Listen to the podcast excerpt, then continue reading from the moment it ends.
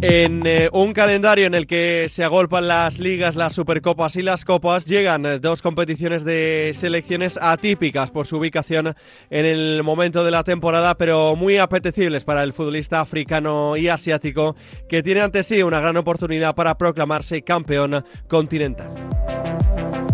Esta noche arranca en Qatar la Copa Asia, la decimoctava edición de una competición en la que Japón arranca como la gran favorita. Y el sábado echará a andar en Costa de Marfil la 34 edición de la Copa África. Senegal, Egipto, Ghana, Nigeria o Costa de Marfil sueñan con el reto de ser campeonas.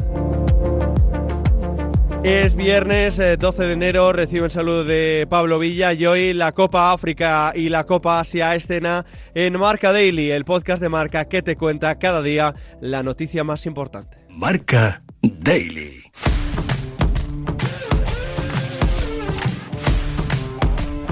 Nos vamos tanto a Qatar como a Costa de Marfil para hablar con eh, dos viejos conocidos de la afición española. Tintín Márquez, seleccionador de Qatar, debuta esta noche al frente de la selección anfitriona en eh, la Copa Asia con el reto de hacer eh, grandes cosas. Y a Costa de Marfil nos iremos con Bebé, jugador del Rayo Vallecano que va a disputar con Cabo Verde la Copa África.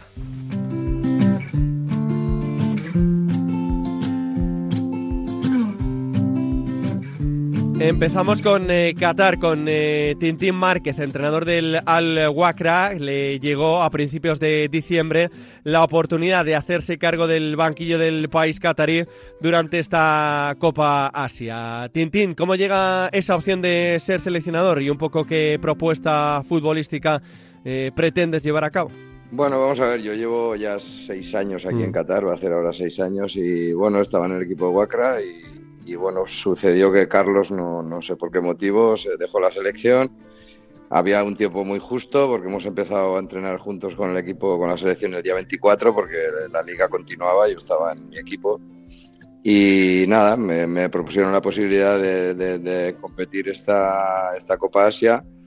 Bueno, me imagino porque, porque conozco la liga, conozco los jugadores y con tan poco tiempo, pues bueno, pensaron que podría ser una, podría ser una buena opción al conocer la liga, bueno, a conocer más que la liga, más todos los jugadores, porque los jugadores juegan todos aquí. Hmm. Entonces, eh, pues bueno, se sucedió todo muy rápido y bueno, desde el día 24 estamos entrenando. Sí. Bueno, yo tengo una ventaja, es que me conocen todos, me hmm. conocen mi, equipo, conocen cómo juego, conocen mi idea.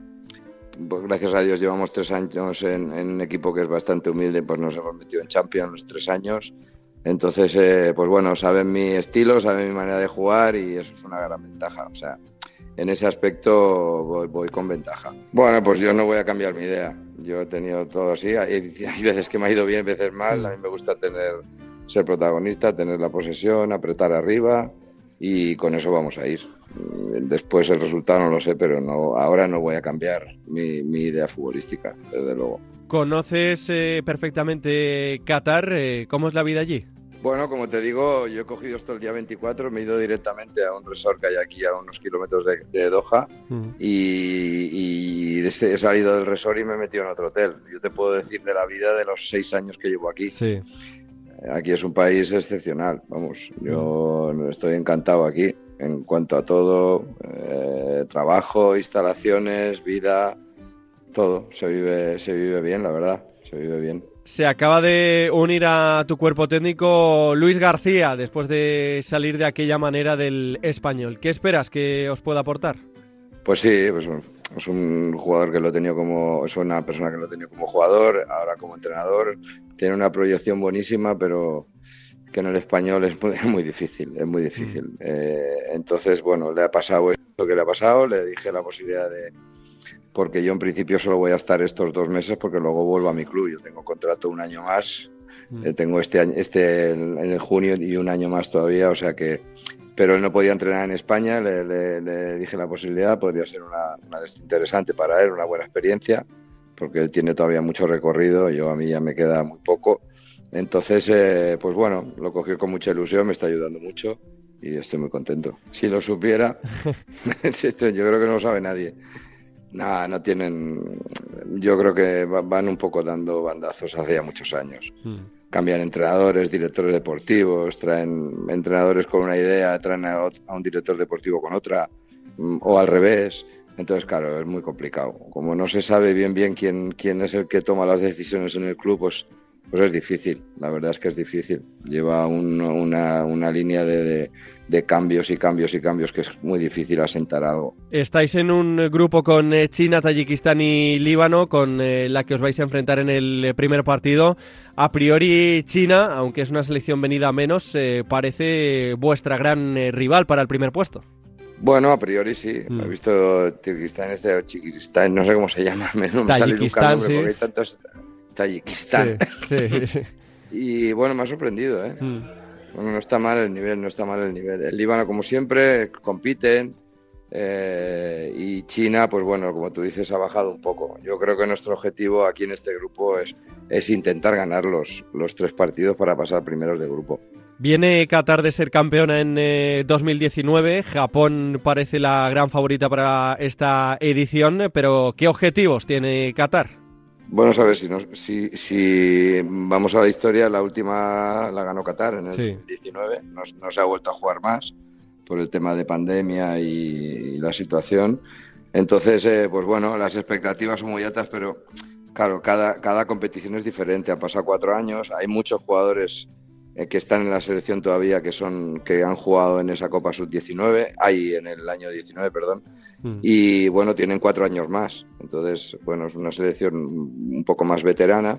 Pero bueno, las ilusiones están, no sé hasta dónde se puede llegar. Hay equipos muy fuertes ahora mismo, por ejemplo, Japón, de los últimos partidos que está jugando es goleada tras goleada, pero hay equipos importantes también. Entonces, está Corea, está Irán la competición es muy difícil. Que ganara Qatar la Copa Asia Sub-19 tiene un mérito increíble. Increíble porque es muy complicado para Qatar. Has eh, vivido 200 cosas en esto del eh, fútbol. Eh, ¿Cuánto te motiva este reto? Sí, hombre, claro. Hmm. Y más siendo en Qatar. Ten en cuenta, vamos a inaugurar el, el partido inaugural y van a haber casi 80.000 personas en el campo Lusail, que es impresionante ese campo. Entonces, claro, si no te motiva esto, más vale que te vayas a pescar en vez de estar en el fútbol. Eh, sí, hombre, yo creo que es una motivación para todos, para todo mi staff. Está aquí mi hijo también, que es el analista. Está Javier Ruiz, está Javier Pedrero, que ha estado casi toda la vida conmigo, el profesor físico. Está Luis también. O sea, somos un cuerpo técnico español y, bueno, y todos tienen mucha ilusión por esta competición, la verdad. ¿Y el país eh, está ilusionado? Bueno, en el Mundial había mucho. El Mundial es un Mundial, ¿eh? La Copa Asia es diferente, pero ellos le dan mucha importancia a la Copa Asia. Muchísima importancia, pero aquí el fútbol, aquí son unos locos de fútbol. ¿eh? Otra cosa es la gente que va a los estadios, a los partidos de primera división, porque aquí las temperaturas, mucho, muchos meses hace mucha calor y entonces se suele, ver, se suele ver más el fútbol en casa, pero aquí la gente sabe de todo el fútbol. ¿eh? La, gente que vive en Qatar sabe del fútbol español, del inglés, del italiano, o sea, están puestos. ¿eh? O sea, eh, son, son aficionados de fútbol, pero no tanto de estadio, sino más de casa. Pero para este evento, ya te digo, yo creo que van, van a llenar el campo. La competición está metida en un contexto complicado durante la temporada, mitad de temporada. ¿Entiendes que los entrenadores se enfaden que se dispute ahora? Bueno, estos son, yo ahí no me voy a meter porque esto es un tema de FIFA y todo, pero obviamente el entrenador eh, que tenga jugadores que pierdan para la Copa Asia o para la Copa África que importantes, eh, que lo pierdan en su equipo, pues claro, el entrenador está molesto seguro. Pero bueno, esto está montado así. Nosotros tenemos la ventaja que no hay ni un jugador que juega fuera de Qatar. Todos juegan en la Liga de Qatar, entonces para nosotros no molestamos a nadie, es más, se para la liga aquí. En España hay algún jugador conocido, el caso de Akram Afif, que jugó en el Villarreal, en el Sporting, Almoez Ali, que también pasó por la Cultural Leonesa. ¿Cuánto ha cambiado la selección eh, en cuanto a nombres con respecto a la del Mundial? Pues sí, es que, como tú dices, han habido muy pocas apariciones de, jugadores en la selección durante estos cuatro años. Si han aparecido tres, cuatro jugadores, cinco jugadores para que podían aportar a la selección es mucho. Entonces, pues eh, realmente la base es de, lo que ha estado en el Mundial y lo que se jugó en 2019. Es así. Tiago Bebé va a tener a sus 33 eh, años la oportunidad de disputar eh, su primera Copa África con Cabo Verde. El extremo del Rayo nació en Portugal, pero tirando de hilo familiar decidió vestir la camiseta del país natal de sus padres. Bebé, ¿cómo están siendo estos primeros días de concentración? Sí, la verdad que está siendo una experiencia muy buena porque será mi primera Copa y la verdad que estoy muy ilusionado para poder jugarla y ayudar mi, mi selección, mi país a hacer historia. Entonces la, la, experiencia de los primeros días aquí están siendo muy, muy agradables y con muchas ganas de empezar ya. Debutas en eh, la competición con Cabo Verde, dejasteis eh, fuera en eh, la fase de clasificación a Togo, pero es cierto que perdisteis el último amistoso de preparación contra Túnez. ¿Cómo llegáis? Sí, el equipo, el equipo está muy preparado. La verdad que nosotros tenemos mucha, mucha calidad, mucho nivel. Eh, yo realmente, lo digo en serio, confío mucho en los chicos porque tenemos una plantilla súper joven, súper buena, gente también experiente, gente que está con ganas. Yo creo que haremos historia en plan intentamos, vamos a intentar ir lo más lejos posible. Lo más importante es pasar, el primer de pasar del grupo. Será, un, será difícil, pero yo creo que podemos competir perfectamente con, con, cualquier uno del grupo que tenemos nosotros. Pero la verdad que sí, perdemos el partido ayer, pero yo creo que demostramos que, que tenemos mucho nivel, que tenemos mucha calidad, que vamos a, a dar mucho trabajo a muchos equipos. Tivemos dos detalles ahí en el partido que, me sorprendieron, pero la verdad que el partido a mí me gustó bastante, por más que perdemos, pero a mí me gustó bastante. Yo creo que el equipo mm. ha demostrado que, que va en un buen camino. Te pregunto por los objetivos eh, personales y grupales, eh, ¿cuáles son? Sí, la verdad, lo, el primer de todo va a ser eh, ir a, a las medias que es el objetivo que desde el inicio implementamos todos que, y el entrenador, todo el mundo, que queríamos llegar a las finales. O sea que será muy difícil, pero no es imposible.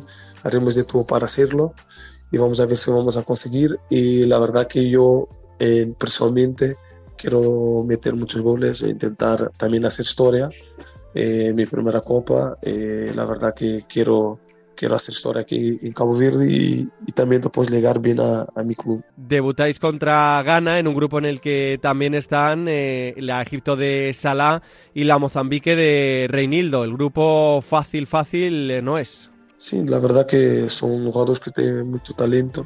Tienen mucho talento, un equipo, una selección con mucha historia, pero nosotros la verdad que no vamos a, a preocuparnos con un solo jugador Ahora lo que tenemos que hacer es seguir trabajando, internando como estamos haciendo y intentar hacer lo, que tenemos que hacer, que es defender bien y, atacar, que el, el no es la contra.